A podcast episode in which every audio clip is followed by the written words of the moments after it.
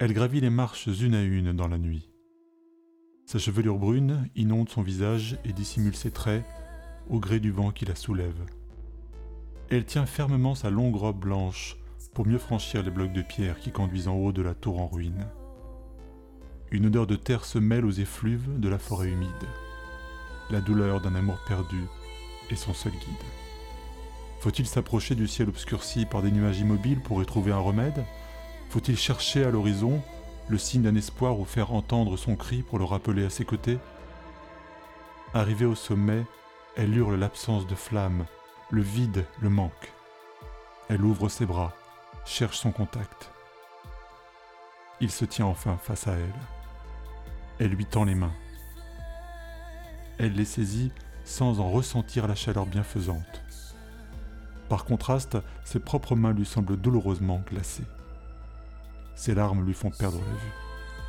Elle tourne sur elle-même, avec lui, et chante ⁇ Reviens-moi, reviens-moi ⁇ Telle une incantation, elle recommence, encore et encore. Mais malgré ses efforts et ses tentatives, il ne parvient pas à la prendre dans ses bras. Il lui répond, au loin, le même chant, comme un écho fuyant. Puis le chant s'arrête. Elle est seule, mais détentrice d'une force nouvelle. Sa robe blanche a disparu. Elle est maintenant vêtue d'une solide tenue de cuir noir, celle d'une combattante. Elle a, fixé dans son dos, une lance surmontée d'une longue lame tranchante. À ses pieds repose une lourde épée qu'elle soulève et place à sa ceinture. Elle descend les marches, ouvre la porte et sort de la tour. Un vieil homme l'attend à l'extérieur.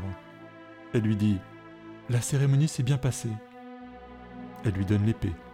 Il la regarde, le visage éclairé par l'épée rayonnante, et lui répond ⁇ La voici donc, tout peut commencer.